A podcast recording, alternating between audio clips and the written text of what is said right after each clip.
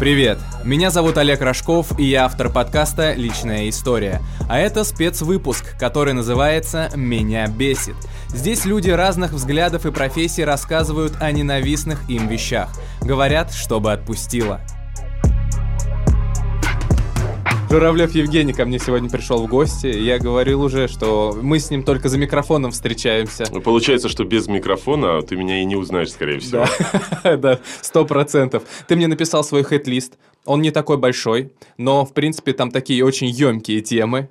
Ну, ты знаешь, я вообще просто добрый очень. Мне ну, мало, тяжело вывести из себя. Я просто попытался вот все негативное, что у меня есть, вот взять и вот прям сосредоточить в одном сообщении. Всю желчь. Да, всю желчь. А ты просто пришел поболтать или действительно хочешь над какими-то темами порассуждать, поразмышлять, и чтобы они, возможно, тебя отпустили? Слушай, иногда бывает так, что ты ничего не хочешь обсуждать, а садишься посмотреть легкое кино, и там какой-нибудь вопрос тебя так вот сажает на крючок, и ты потом несколько месяцев ходишь и думаешь, и думаешь, зачем ты его посмотрел, а уже не рассмотришь.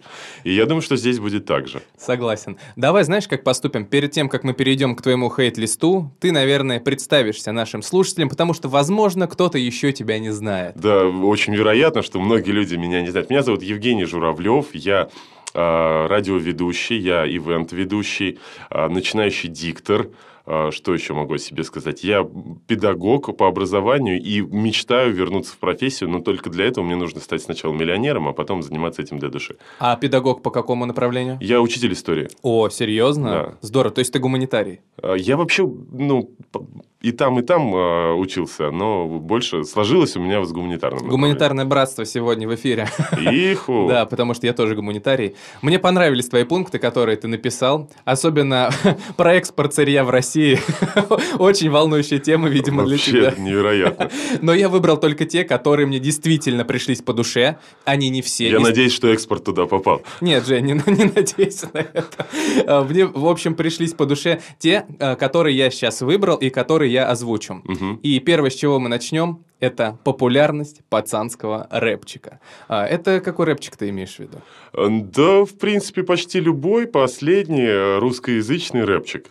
А, Я просто зачастую, ну, я живу на втором этаже, у меня на центральной улице, и я иногда открываю окно, и вот я слышу его чаще всего после 11 вечера из какого-нибудь автомобиля, и меня это ужасно раздражает. Я просто думаю, ну, насколько нужно не уважать всех вокруг, чтобы такую отвратительную музыку включать так громко и ездить ночью, вот, ну, не поним- понимая, что тебя вряд ли догонят. А какая музыка? Может быть, какие-то конкретные исполнители тебя тревожат? Да слушай, я не особо запоминаю, но я могу прям по порядку. Хамали Наваи или Хава... Хамали Нав- Навали, там, я не знаю.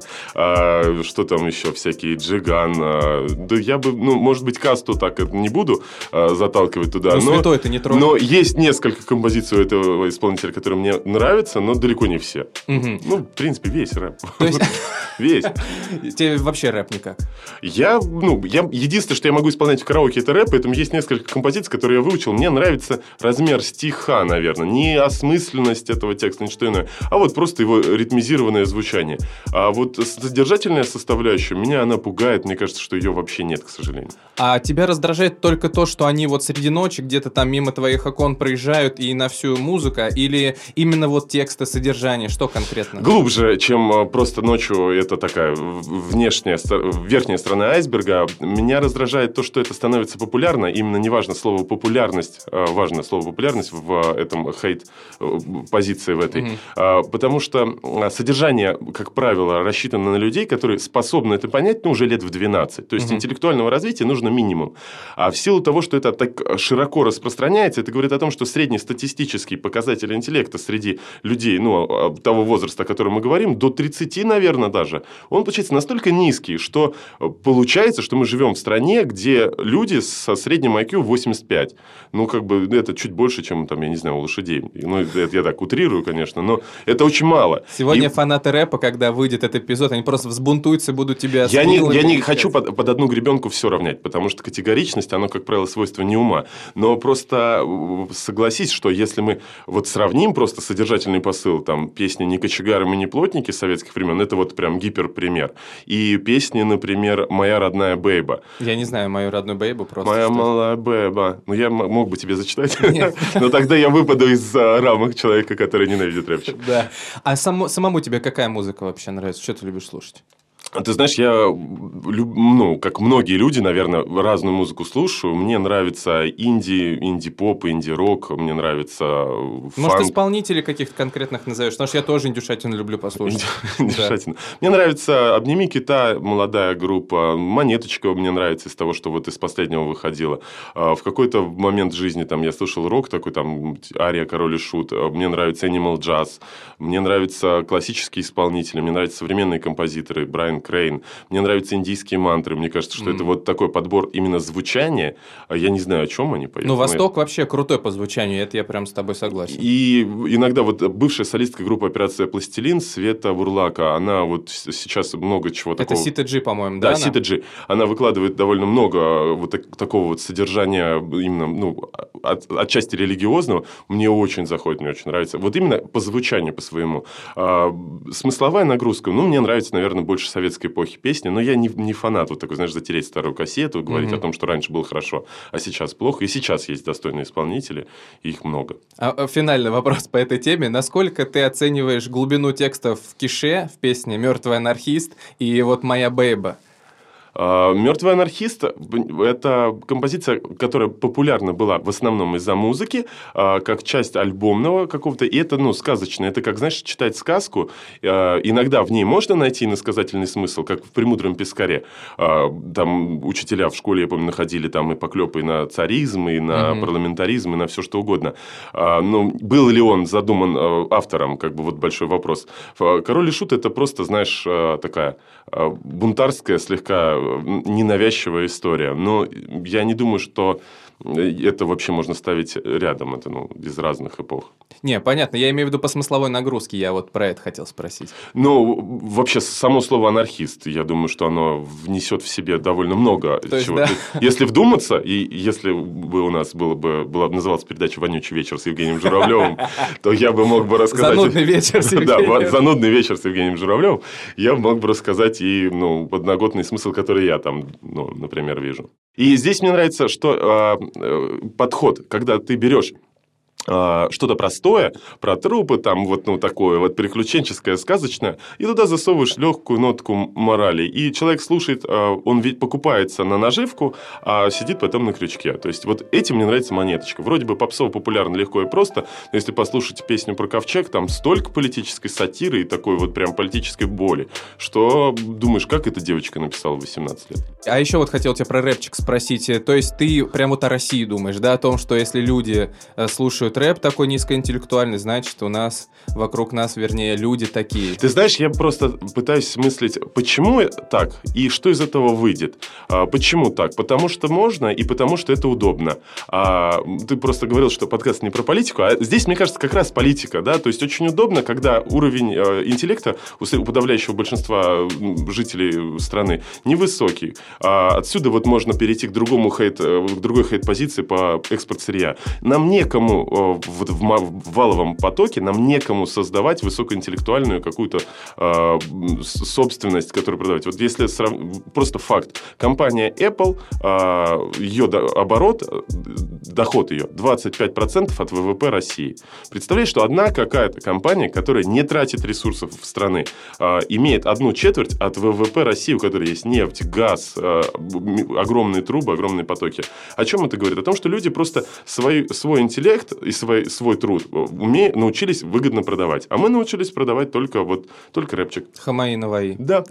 Притом это ничего не российского. Как, как ты хитро вплел сюда вот этот пункт, о котором я не хотел Очень хотелось. Да, экспорт сырья в России. Хорошо. Э, очень исчерпывающий ответ. И, в принципе, я твою точку зрения вижу, понимаю и в какой-то степени разделяю. Потому что действительно есть, ну, рэп, когда, ну, но я не, нет слов. Лучше бы вообще такой музыки не было. Да, и, мне кажется, есть музыка, которая просто она нужна для развлечения. Вот. Э, Кальян рэп.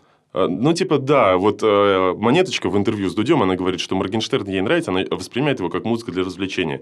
Я в целом могу со- согласиться с тем, что музыка Моргенштерна, ну, как-то звучит, ее хочется напевать, там такие заразные mm-hmm. есть рифмы. Но э, страшно-то другое, что вот этот рэп в людей с IQ меньше 100, как бы, это же, ну, они создают кумира. Вот в чем беда. А потом по... они равняют с ним, они его возводят на пьедестал, и все, что не дотягивает по уровню эпатажа до него, все плохо. А это же хорошо на самом деле деле. Ну, Монеточка то есть... же хорошо, а Моргенштерн... Ну, то есть, создаются еще ложные ценности. Да, Круто. Хорошо, мы точку поставили в конце этого пункта. Пункт у тебя «Взрослые поклонники Марвел раздражают». Да. Э, фильмов или комиксов, или вообще всего вместе? Ну, ты знаешь, я пока не встречал людей, которые вот прям ходили бы, покупали комиксы. Я вообще уважительно отношусь к э, причудам других людей. Просто бывают люди, которые там занимаются подводной охотой. Вот у меня брат родной, у него четыре разных костюма, каждый из которых стоит за 20 тысяч рублей. Там комплекты масок, ласт, э, всяких ружей. Что-то он отдал отцу, что-то отдал мне, и все равно у него, ну, прям куча денег туда заряжена. Но если это приносит удовольствие. Просто мне кажется, что тема с Марвелом, она, к сожалению, сожалению, сродни темы с рэпа. Кому она может нравиться, да? То есть, есть э, такого на уровне э, детского интереса, ну, как бы прикольная сказочка. Мне тоже нравилось, нравился Марвел, когда еще в самом начале это было «Сорви голова», один из первых фильмов. Он был в 2004 или в третьем Он очень году. древний прям, да. Да. И тогда я смотрел, вот 16-летним подростком, мне казалось, что это круто. А «Люди Икс»? Люди... С Хью Джекманом. Уже как-то вот не зашло. Не так, зашел тебе? Но был, тогда еще, ну, как бы я смотрел, вроде бы это было интересно. Но это также, я бы в один список бы поставил там «Команда», «Трудная мишень», там еще что-то. Ну, такая сказочка про пау-пау. Угу. А, я думаю, что, ну, из всего нужно вырастать. Ты же не ходишь в подгузниках в 30 лет, как бы. Так, так же и с кругом интереса. Ну, может быть, это что-то такое, знаешь, любимое из детства, там, любимая игрушка. Она у тебя дома стоит, но ты в нее не играешь после работы. И между тем, как ты сходил на, раб- на работу и э, уложил ребенка спать. Она просто есть. Вот я думаю, что Марвел это такая история, которая э, логична, если она просто есть. А если ты вот, ну, ходишь и пересматриваешь, как один мой знакомый, так. говорит, я недавно сходил на «Форсаж 9». Ну, просто для себя, вот просто вот так вот. И я думаю, ну, вот за, зачем себя так наказывать? За что? Я, я, тоже, я тоже себя наказал. Я по тебе говорю. А. Да, я сходил. Слушай, ну я добровольно деграднул, половил кеков там с разных моментов с винным дизелем. Когда... Ну, слушай, это же прям сборник волчьих цитат на самом деле. Это же... Там смеяться можно вообще весь фильм. Ну, это такая, знаешь... А, вот есть а, жанр юмористический, когда кто-то подскальзывается на банановой шкурке, да, он падает, всем смешно. Вот мне не смешно, мне вот стыдно. Вот бывает такая, когда кто-то позорится, а тебе стыдно стыдно. Ты смотришь, думаешь, а, я не хочу это смотреть. Дом 2 такая же история. Ну, дом... вот они там что-то делают, ты такой думаешь, ну, черт возьми, ну, ну вы же люди, ну, у вас же две руки, две ноги, голова. Вы какие же люди, ну, почему вы так себя странно ведете? То же самое с этими фильмами, с этими 24-ступенчатыми коробками передач. Я думаю, ну, неужели, ну, хотя бы, ну, чуть-чуть, ну, попытаться Нет, реалистичность передать. Слушай, мы вообще с другом разработали теорию такую относительно «Форсажа», что в какой-то момент они уже сами над собой начали стебаться, и поэтому вытворяют вот всякие вот такие чудеса, что они в космос на машине, там, знаешь, летят хотят. То есть вот это. Я думаю, что это Степ уже в какой-то степени. Ну, я надеюсь. Но я помню, какой-то был «Форсаж», последний, который я смотрел, а какую-то часть хотя бы это в России, когда показывают кру- крутой Вин Дизель или кто-то другой, а, переключается на 27-ю уже передачу, стрелка зашкаливает за 90 миль в час, и сзади за ним едет девятка, и просто и он никуда не может от него уехать. Я думаю, ну, как?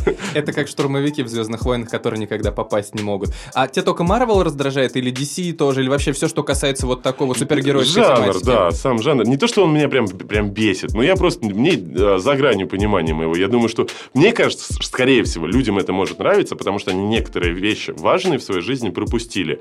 И вот вместо того, чтобы тратить время на то, чтобы пересмотреть всю франшизу с нуля, как многие мне рассказывают, я думаю, ты перечитай всю там школьную программу с нуля, и тебе, возможно, потеряется интерес вот к этому. Ну, а ты не, не рассматриваешь, что вот мы сейчас говорили, э, музыка как раз, музыка для развлечения, то есть там есть музыка, да, под подумать, под спортом да, и так да. далее, под разные правила. Может быть, это тоже такая история, под развлечение просто эта история? Может быть. Ну, не знаю, просто она, всегда же ты на себя примеряешь любую рубашку, да, я, меня не развлекает это. Меня вот а, больше как-то развлекает вот степень моего отдыха и перезагрузки, когда я посмотрел фильм, вот, допустим, «Она». Смотрел ты фильм? Я всем рекомендую. «Она» кстати. с Хакином Фениксом? Не знаю, как зовут актера, про Интеллект. интеллектуальную операционную систему. Да. Вот, а, и вроде вроде бы фильм просто... Но я не смотрел, я фильм знаю просто про, про операционную систему, которая самообучаема. То есть, она может прочитать книгу там за сотую долю секунды. И, естественно, очень быстро вырастает из рамок, которые были а, для нее написаны. Естественно, такие операционные системы находят друг друга, и они вот, ну, интеллект становится... А, чем это не бог, например? Угу. Вот, то есть, это что-то, что материально не существует, но знает все и понимает все. Как бы, и вот так, такие вопросы, и как бы почему мы не можем Бога создать тогда, если вот мы можем написать искусственный интеллект? И вот об этом подумать, мне кажется, это и есть отдых, какое-то вот ну, развлечение. Смотри, для тебя отдых – это подумать, думать, а для кого-то отдых наоборот. Вот он думает, представляешь, у него какая-нибудь работа, он связанная с финансами, он постоянно думает, постоянно цифры, какие-то расчеты, кругом деньги, ответственность и так далее. И вот ему хочется не думать. Он пришел, прочитал какой-нибудь графический роман про сорви голову и такой, блин, фу, ну можно дальше ну, вернуться как, к финансам. Как говорит мой шеф, э, это то, что я говорю, это совсем не догма. Я просто так считаю. А, да, отлично, я понял, хорошо. Тогда едем дальше. Бесконтрольность воспитания. Э, что ты имеешь здесь в виду? Вот ты знаешь, иногда э, оказываюсь в компаниях, ну вот сейчас редко уже, потому что я достаточно семейный образ жизни веду, а лет так эдак до 27 я вел настолько праздный образ жизни с клубами, тусовками, разными компаниями разного Ну, у тебя еще и сфера работы такая. Ну, я работал в клубе арт-директором, и, в принципе, каждый выходной, ну, пятницу, субботу, воскресенье у меня всегда заканчивались какими-нибудь а вечеринками, посиделками, квартирниками, угу. Где были разные люди. И некоторые из них были уже на тот момент родителями, и тогда я вот, ну, просто об, об это, на это обратил внимание когда мне кто-то рассказывает, какая-нибудь а, одинокая мама, как она воспитывает свою дочь. И, а я просто, ну, педагог и не самый там звездный вообще. То есть, я просто имею какой-то педагогический минимум образования. И когда она мне рассказывает, что она, чему она учит дочь, я, ну, в какой-то момент, а когда это вот еще не совсем трезвый вечер, а, люди такие вязкие в разговоре, и ты говоришь, слушай, ну зачем ты так делаешь? Это же плохо. Как бы ты же понимаешь, к чему это приведет? Ты учишь девочку стоять за себя кулаками, как бы оружие девочки скорее это слезы. Да, ну, она сейчас, девочки чуть раньше взрослеют, чем мальчики, она сейчас может справиться. Ты сексист. Она, да, она привык... Не, почему не сексист? Она привыкнет, что она сильнее, потом половое созревание у мальчиков в 14 лет, мальчики резко вымахивают, а у нее уже закрепленный стереотип, что она сильнее мальчика, и в любой момент она может его ударить. Она в какой-то момент э, что-то не делит с хулиганом, она и бьет его в лицо кулаком, и для него этот урон незначителен, но он просто интуитивно срабатывает и ломает ей челюсть. Ей зашивают, протыкают спицами, она всю жизнь ходит со шрамами. Почему? Это ты все там рассказал? Да, так, почему, говорю, потому что мама, ну, не знаю, как вот слово дура не сказать, чтобы... Ну, мама не... Ну, уже сказал. Вот, я так и хотел. Вот, э, потому что так научили. А зачем так научили? Пытались подумать, просто не пытались подумать. Почему, чтобы водить машину, нужно сдать на права, выучить там 40, по-моему, билетов по 20 вопросов. А чтобы стать родителем, ничего не нужно. Можно просто вот, ну, позаниматься тем, что, чем весело заниматься, потом родить ребенка и что-то ему говорить. А из него вырастет взрослый человек. Он может стать, э, взять оружие в руки, он может сесть за руль, а его не, не учили жить даже. Вот это меня немного настораживает. Потому что мне кажется, что чуть больше внимания со стороны общество должно быть на процесс воспитания детей. Вот да, бесконтрольность, как раз это слово, я у тебя хотел э, по поводу него поговорить. Что значит бесконтрольность? То есть надо контролировать тогда как, каким-то образом воспитание? Я думаю, что должно быть больше участия социальных институтов в процессе становления ребенка. То есть воспит не только ребенка водить в школу, да, но и вводить какой-то минимум для родителей, чтобы они, ну, как экзаменировать их, что ли, а, чтобы, ну, насколько ты понимаешь последствия своих действий. То, То есть, есть до того, как они есть, решили завести ребенка да, или уже во время? Или и до, и во время, и во время беременности. Что сигареты в зубах, говорить о том, что курить вредно, но это, ну, абсурдно. И так лучше не делать. И лучше либо не говорить, либо не засовывать сигарету в зубы. Ну, как-то вот, ну, научить хотя бы азам. Потому что зачастую нет даже азов. У тебя дочка? Да. Вот, что, ну, например, какие-то вот такие вот вещи, то есть ты говоришь там, э, кулаки – это не твой вариант – Слезы. Э, не то чтобы кулаки и слезы. А, понимаешь, это, а, вот эти вопросы возникают тогда, когда есть для того почва. У ребенка нет даже почвы для этого. То есть она живет таким образом, что с ней не конфликтует, она добрая. И, ну, как бы... Но между делом она 4 года занималась карате, то есть она может за себя постоять. Но для нее будет большой вопрос, вот так как должно быть в восточных единоборствах, ты должен применять силу только если твоей жизни или жизни твоих близких угрожает опасность. Защита. Да. А если, ну, как бы тебе сказали плохое слово, слово слово, которое придумал человек, сказал его ртом, ты можешь его услышать, можешь не услышать, можешь воспринять, не воспринять. Из-за этого не стоит бросаться там с кулаками и кого-то уничтожать, потому что у этого всего могут быть последствия. Но я считаю, что для девочки там спортивные какие достижения, скорее волейбол, гимнастика, чем э, карате, бокс. То есть в э, смешанное единоборство ты бы свою дочь не отпустил? Ну, если очень захочет, но я бы не хотел, потому что я занимался сам, и я считаю, что это не очень круто. Я в этом плане, если там человеку что-то хочется, пусть это даже там девушка, если ей хочется заниматься жесткими видами спорта, ну, пожалуйста. Ты знаешь, я думаю, что в большинстве случаев это моделируемо родителям, педагогам рядом. То есть, если ребенок говорит, я хочу, ну, к примеру, там, возьмем фантастику там какую-нибудь из South Park, я хочу убивать людей, то, в принципе, ну, как бы переориентировать его возможно. Только ну, да. нужно применять определенные методики. И все это происходит. То есть, когда когда речь шла о волейболе, сначала говорилось мне, нет, не хочу, хочу карате. А потом вот путем вот мелких вот этих вот оставленных э, пасхалок, когда тут классно, там классно, угу. на пляже классно. Ой, я, наверное, попробую. Попробовала, ну, как-то мне карате пока больше нравится. Через какое-то время не хочу туда ходить, хочу сюда вот. ходить. Ну, это круто, это прям разумно все. Ну, так должно, нужно стараться хотя бы, чтобы так было. Я где-то читал статью какую-то, и там было сказано, если вы хотите ребенка отвести на какой-то кружок, вы сначала приведите, например, хотите его отвести в музыкалку, чтобы он научился играть на инструменте, отведите его на какой-нибудь концерт, где играет Абсолютно инструментальная согласен. музыка. Это, ну, если вы хотите, да, его отвести, например, на футбол, сводите на футбольный матч, ну и так далее. То есть, принципе, то, то же самое, что и ты делал. Правильно я понимаю? Ну, да, это такой распространенный ход. Э, кстати, вот по поводу еще бесконтрольности. Ко мне приходил клинический психолог, моя знакомая, и она рассказывала, что перед тем, как э, родители, у которых нет детей, хотят кого-то усыновить, они проходят специальный курс для опекунов. Угу. Возможно, то же самое стоит и для родителей вести, которые собираются себе завести ребенка. Ну, тут, понимаешь, вся тема в том, что вот если вдуматься, что для родителей, которые рожают, этого нет, а для родителей, которые берут, это есть.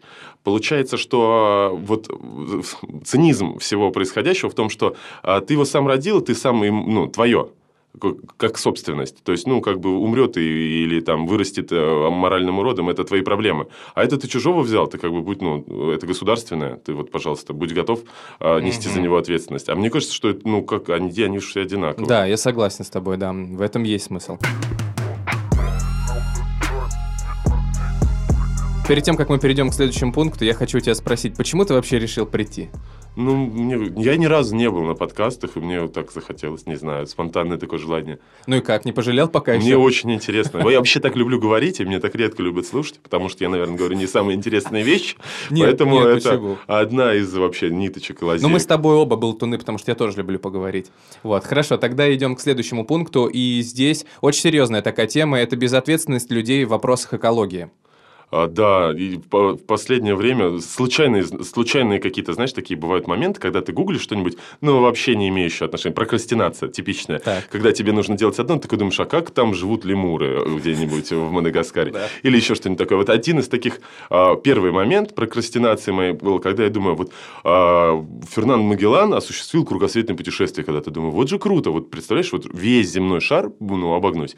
Думаю, интересно, много ли ресурсов для этого надо? Как, как со стороны законодательства с этим. И начал гуглить вообще, на какой лодке ну, можно осуществить. То есть, ну, насколько это дорого стоит. Это там миллионы долларов, и можно оставить эту идею. Или, в принципе, продал приору, купил это, и как бы можно. Ну, как бы там что-то 36, по-моему, футовые, они, то есть 10-метровая лодка по силам, по средствам, парусные они, как правило. Вот. И дошел до момента обсуждения фюзеляжа, из чего он должен быть сделан. И все как один говорят о металлических, хотя у них есть ряд проблем, потому что он прочный. Я думаю, ну что в океане может вот, ну, случиться? Зачем нужна прочность? Легкая лодка, удобно. И потом полез на форум, почему? И там говорят, просто океан грязный, то есть нельзя проплыть э, даже 500 миль, чтобы кузов твой не столкнулся, корпус твоего корабля, не столкнулся с каким-нибудь здоровенным металлическим или деревянным предметом, обломком. Mm-hmm. То есть, ну, как бы пока не 500 метров, да, 500 миль. Но согласись, это все, это вообще уже как бы такой звоночек. То есть нам кажется, что вот в нашей стране просто, ну, вот ты выезжаешь за город, и там полно места. И мы вот живем с полным пониманием, что так везде, а так не везде. Так даже в мировом океане, которого в два раза больше, чем суша, а, уже не так. Уже везде, везде засорено. Мусорное пятно, когда я узнал на квизе на каком-то, что мусорное пятно в Тихом океане почти размером с Гренландию. Вот. И потом я начал думать, да не может быть, ну такая здоровенная куча мусора, не неужели за ней никто не следит? И потом я начал смотреть э, на Ютубе ролики э, на английском языке, не помню, как там они называются, трэш, Uh, не, ну, не суть важно. Но тоже про загрязнение окружающей Да, среды. и как ребята говорят, мы загляделись просто, и на катере мы въехали в эту кучу мусора, в, этот, остров мусорный. И мы не знаем, что делать, потому что мы пропилили несколько сотен метров туда, намотались на винты по пластик, и мы уже никуда не можем деться. И они смотрят в горизонт, весь все в мусоре. Ну, а как ты считаешь, как можно бороться? Ну, у нас просто... К чему нас приучают? Нам говорят, нельзя бросать мусор на улице. А разницы-то нет, по большому счету. В урну ты его бросил или на пол. Но просто если на пол, то кто-то, дворник, это подметет и выбросит в мусор, а потом это все повезут на свалку. Единственный более или менее путь – это, а, во-первых, раздельный мусор и сбор мусора и переработка. И второй момент, как бы это ни звучало как бы грубо, но сокращение населения планеты, потому что слишком много. То есть, если... Но сокращение не так, что кого-то нужно там а, пускать в расход, а просто ну, пропаганда а, ну, легкого поэтапного снижения рождаемости, что не нужно так много людей нам. То есть, у нас а, пропаганда, наоборот, рождаемости сейчас, но это продиктовано политическими, внутригосударственными интересами. Это нужно для того, чтобы больше было налогов, больше было потенциальной рабочей силы. По сути, ну, мы же никуда не делись от царизма с такой политикой. А если бы... Ну, я мечтаю вообще, знаешь, о таком планетарном правительстве, когда границы государств существуют только как границы культурных каких-то э, центров. А ну, политического режима ну, никакой разницы нет. Когда люди договорились хотя бы о том, что такое хорошо, что плохо, везде одинаково. Ты же понимаешь, что такое вряд ли возможно. К сожалению, да. А ты как борешься с, эколо... с, с проблемами загрязнения экологии? Ну вот ты знаешь, э, я думаю, что на данном этапе нужно максимально э, много людей включить в этот процесс. И вот эта агитационная деятельность, она, ну вот даже то, что мы это обсуждаем сейчас, если это будет кому-то интересно, даже двум людям, кто знает, может быть, они заразят еще двух, и через там пятое колено, э, может быть, это дойдет до какого-нибудь человека ресурсного очень. Ну, то есть, если, допустим, посмотреть «Друзья друзей ВКонтакте», то у меня там с Дмитрием Анатольевичем Медведевым есть общий друг. То есть, гипотетически, ну, вдруг Дмитрий Анатольевич на досуге скажет, блин, что-то хочу послушать подкаст с Журавлевым. Придет, скажет, Володя, как бы тут такое дело, может быть, все-таки... Тут пацаны за экологию. Гипотетически же это возможно, поэтому нужно быть интересным и об, этом говорить. Ну и, конечно, самому хотя. Ну ты что ты делаешь? По, команда минимум самому не разбрасывать мусор, но и участвовать в каких-то субботниках. Но я, всегда инициатор, я всегда инициатор субботников. Серьезно? Во дворе у себя, когда мы едем на природу, ну ни разу в жизни я не оставил ничего что, что, на том месте, где я отдыхал. А мусор как собираешь? Вернее, выбрасываешь? Ну, к сожалению, это ну, баки, потому что пока я... Ну, а у тебя нету во дворе раздельно контейнер под пластиковые бутылки? Нет. Серьезно? Нет. Странно, что прогресс до вас еще не добрался. Ты в каком районе живешь? В центре. А, хм, даже у меня на Рылеево есть такой, представляешь? У меня нет, Куда можно пластиковые бутылки скинуть. Причем крышки тоже нужно отдельно выкидывать. Разный пластик, да. Это да, да, да, да. У нас просто есть волонтеры, мы как-то снимали программу про то, как нужно собирать мусор, как его утилизировать и так далее. То есть пластик совершенно разный, действительно. Хотя я думал, что это, в принципе, все одно и то же. Ну, про- просто стоимость переработки, она совсем другая. То есть, если так, то это самоокупаемо хотя бы, а если ну, не разделять, то тогда это нужно вкладывать постоянно сюда. Мы сейчас вступаем с тобой на очень скользкую дорожку. Ох, ох. Да-да-да. Э, это пункт от Евгения Журавлева, и его это тоже бесит. Ленивые толстяки, которые говорят, что у них кость широкая. А, да. Так, ну давай, наверное, с примеров. А, я весил 104 килограмма. Максимум... При росте? 182. И минимум 62 килограмма. И 68, наверное, при таком... Серьезно? 68. И вот в моем... Э, вот если я добираю 104, то у меня прям кость широкая. Прямо это видно издалека. И как бы об этом говорить, да, ну кость широкая, ну что теперь поделать? Если я начинаю как бы заниматься спортом, не фанатично, просто вот в удовольствие, угу. вот потихоньку. А, когда ты начинаешь в удовольствие заниматься спортом, то организм сам начинает говорить, слушай, мы так хотим творог, мы так хотим поспать, мы так хотим еще чего-то. И ты волей неволей включаешь еще правильный рацион и образ жизни. И ты вот меняешь вес элементарно э, в течение какого-то там короткого вполне промежутка времени. Я понимаю, что так не у всех, вот. Но меня прям раздражает, когда люди а, не пробовали, а уже говорят, да, это невозможно. Например? Это, я, я, я не похудею. Ну, например? Ну, конкретных людей называть не не, хочу. Нет, не конкретных людей. То есть, ну, когда человек весит сотку, так. при росте 160, угу. ты ему говоришь, это плохо для тебя. Слушай, ну ты проживешь просто меньше, если ты будешь так весить. Давай как-то вот, ну там, ходить, бегать, плавать, прыгать. Я бегала, два месяца ни капли вообще не сбросила. Я почти ничего не ем. Потом ты приходишь с человеком, ну, случайно где-нибудь на пикник, и вот, ну, знаешь, так, когда все, все кушают вишню, у кого-то 4 косточка, у кого-то 140 рядом. И так во всем. То есть, ну, человек просто объективно много кушает, не двигается, а, не пытается заботиться о своем здоровье, у него неправильная осанка, и он себя не жалеет, и всех, кто ему говорит о том, что, ну, что, типа, давай пойдем там плавать, да, он говорит, ты враг мне, ты вот, я тебя больше слушать не хочу, я буду общаться только с теми, кто мне говорит, что у меня кость широкая, что я тут не виноват. Но Кость тут, видимо, ни при чем. Ни при чем вообще. Ну, А- бывает, э, есть какая-то а, женщина, не помню, она рассказывала по- про концлагеря времен еще а, ну, Великой Отечественной войны. Она говорила, что в лагерь приезжали разные женщины, они все по-разному выглядели, но через полгода все они выглядели одинаково. Поэтому я не верю женщинам, которые говорят, что у них широкая кость или какие-то склонности. Потому что все в образе жизни. В концлагере ну, ужасный образ жизни, и поэтому люди истощались молниеносно. И истощаются все. Ну, то есть, ну, нужно не так делать, конечно. Ну, здоровый спорт, здоровая физкультура и здоровое питание хотя бы Ну, попытки. сходить к диетологу, к фитнес какому-то консультанту, который тебя может как раз-таки вот и направить на этот путь, если ты хочешь. То есть... э, Хотеть. я- Не- да. э, я думаю, что не хотеть – это плохо очень. Но ты считаешь, в чем проблема? Эти люди просто этого не хотят? Я считаю, что тут к вопросу к воспитанию. Их, их не научили, им не показали. Как это делается? Если ты чего-то хочешь, но не можешь, как сделать так, чтобы ты смог? Потому что много, ты же рождаешься, ты же много не можешь. Ты не можешь даже на унитаз сходить сам. Ну, разумеется, У тебя ходить ты не можешь. Подгузник, да. Но потом тебя учат, но в какой-то момент кто-то не останавливается и продолжает тебя учить. И ты, ну, к какому-то моменту, когда тебе, пока ты готов еще воспринимать информацию, ну, лет 18, я думаю, школа, э, ты выходишь из отчего дома, едешь куда-то, поступаешь, и ты уже, в тебе уже много знаний, и, ты, да- и у тебя есть алгоритмика, как их получать дальше. У тебя, тебе дали удочку, а иногда дают рыбу. И Мгм. вот когда дают рыбу, а не удочку, это... Потом появляются люди, у которых кость широкая. Ну, Вот может быть, это- еще отсутствие самокритики какой-то. Ну, может быть. Но это, я думаю, что это напускное, это противодействие мозга. То есть ты сталкиваешься с проблемой, эту проблему нужно как-то решать, как её, либо бегать, либо сказать, что ну я и так хорошо выгляжу. Ну, как бы это проще, выбирать путь, Это путь проще. бодипозитив, возможно. Может, возможно. Ты не, думал в такой сторону, что действительно эти люди бодипозитив? А, Может быть, ну просто есть статистика, да, там, допустим, са- риск заболевания сахарным диабетом, если у тебя талия больше 100 сантиметров, он там что-то в 80 раз больше. Ну, то есть почти стопудово, что рано или поздно ты заболеешь сахарным диабетом, и тебе придется либо сесть на диету, либо ты двинешь кони. И, Да. и как бы и что, ну, почему нельзя это сделать до того, как это Но случилось? умирать не круто. Ну, как вылило в «Достучаться до небес», смерть довольно неприятная форма бытия. Да, согласен. А, а ты сам быстро себя вообще заставил к тому, чтобы лишнее убрать? Ну, я могу легко, да, сбрасывать. Серьезно, тебе легко это дается? Вообще прям без И проблем. ты- Могу забиться, вот прям поспорить сейчас, месяц, там, 8 килограмм вообще на раз-два. Не, ну не будем забирать. Я, прям могу плюс, ну вот я вот говорю, за месяц плюс-минус, ну 8 может быть сложновато будет, вот плюс-минус 6 прям вообще на раз. Но я вижу, что ты периодически в сторисах, ты там где-то потеешь в спортзалах. Э, Ну да, и при том, что я это делаю бессистемно и поддерживаю себя вот, ну, Мгм. в какой-то форме. Если нужен результат, то у меня был прецедент, когда я мог потянуться 5 раз, мне и говорил, ну как это типичная история, а и в девятом классе я вот а подтягивался 30, мне говорят, ты 20 никогда не подтягивался. Я говорю, 20 дней я подтягиваюсь 20 там раз.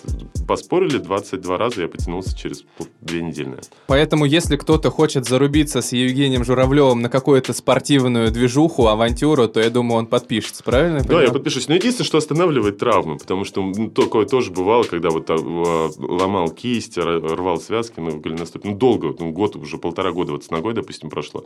И до сих пор, ну, есть боле- болезненное ощущение. То есть бегать в удовольствие уже не получается. Раньше я мог прям вот, ну, час бежать, полтора, ну, по кайфу просто. А ты и смешанный, ну, ты в целом единоборствами занимался, да, как я Ну, это понимаю? я занимался много легкой атлетикой. э, Единоборствами я начал заниматься в 27 лет. И не так, чтобы я пошел к тренеру и прям плотно занимался. То есть я занимался для себя, э, в на разные э, ходил где-то месяц, где-то три, где-то два занятия. Ну, то есть э, представление о том, что это такое, у меня есть. И, в принципе, редко так бывает, что приходишь в зал, ну, не про зал, там, где пацаны с 6 лет занимаются, а где вот такие вот моего возраста люди занимаются для себя. Ну, редко бывают какие-то оппоненты, с которыми ну, что-то сложно сделать. Мгм.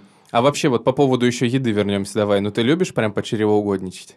А, да раньше любил, сейчас как-то подостыл. С возрастом Эпизодически, отпадает? знаешь, бывает такой прям что-то в охотку.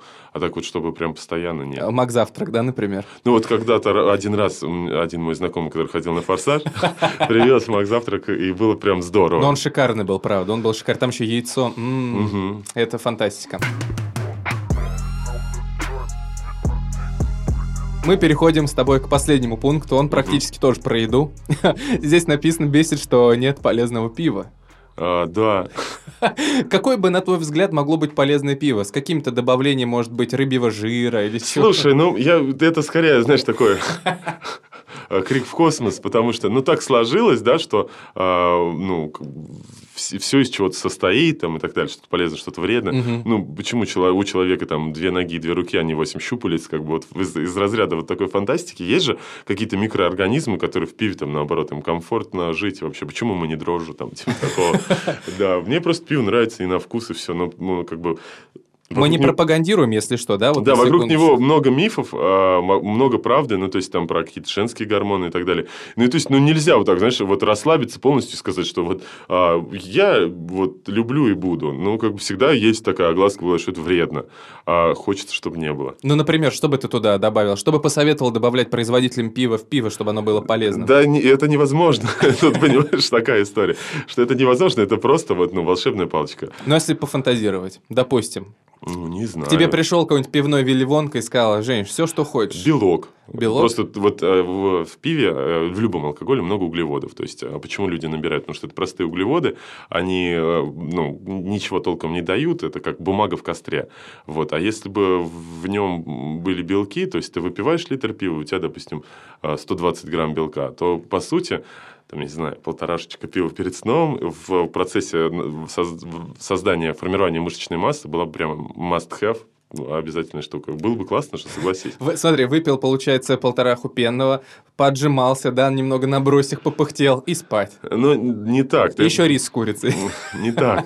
Тут же все работает. Ты ходишь на тренировку, ты даешь мышцам стресс, они понимают, что они сталкиваются с нагрузкой, которую они еще не видели. Ты им потом даешь э, ну, возможность восстановиться, пьешь воду, всякие полезные ферменты получаешь, и перед сном закидываешь в организм э, белок как строительный материал. И тогда, когда ты отдыхаешь, мышцы такие думают, ну, что-то надо делать, нас грузят, давай вот, может, построим себе вот себя. И они начинают развиваться. И это происходит быстро. Если все делать правильно, с, удивлением обнаруживаешь, как быстро все происходит. То есть некоторые люди ходят в зал там годами и не достигают результата. А вот, то есть, если бы был какой-то, типа, знаешь, спортивный лагерь, как в детстве, когда mm-hmm. ты приехал, и вот от и до круглосуточно 21 день. Мне кажется, что за 21 день а, в 24-часовом режиме а, опытный тренер и э, повар как бы сделают из ну, человека просто он не узнает себя. Понимаешь, что сейчас ты очень много идей для стартапа озвучил? Есть еще. Смотри, это же полезное пиво, спортивный лагерь, это же фантастика. Но у меня есть вообще такие, знаешь, а, стартапы, которые я не знаю, как сделать коммерчески успешными, но мне так хочется вообще. А можешь какой-нибудь один назвать? А, есть тема вот по поводу воспитания и детей. А, мне просто кажется, что вот у нас есть такие дома социального презрения, это детские дома, где занимаются детьми. И вот, ну, по факту все по идее собрано, ну, как бы правильно. Там много педагогов, они ими занимаются, но вопрос как? Да, где-то хорошо, где-то плохо. А, когда-то я наткнулся на книгу «Азазель» а, за, автор, за авторством Григория Хартишвили, где он говорит о том, что каждый ребенок талантлив. Ну, это фантастика. Но когда живешь вот, ну, и смотришь вообще на то, что происходит вокруг тебя, понимаешь, что у этой фантастики есть прям вот корни из жизни, что если взять 10 детей и прям ну, жизнь посвятить тому, чтобы э, на, на, заметить, в чем они гениальны, что у них получается лучше всего, к чему у них лежит душа, и абстрагировать их от ненужной информации, не давать им химию, биологию, вот как мне. Вот я реально к своему стыду не помню, что такое валентность. Хотя это вот, ну, прям азы химии. А, как бы лучше бы я бы больше занимался, там, например, английским или французским. Это было бы намного полезнее, потому что я бы это использовал, и ну, это бы у меня осталось. Вот и если вот так выпестовать человека, может быть, он, э, ну, разный бывает талант. Кто-то оратор, кто-то мореплаватель, кто-то спортсмен, как бы, вот, но если следить и пытаться найти, то есть не подравнивать под общую гребенку, как у нас принято по Гумилеву, вот эта вот э, педагогическая модель, гармонично развитая личность, а вот прям э, персонализированно, то тогда, мне кажется, вот эти дети, если они вот у тебя в 18 лет из такого детского дома выйдут, где вот этим занимались, а, они просто разнесут в щепки всех конкурентов в своих нишах.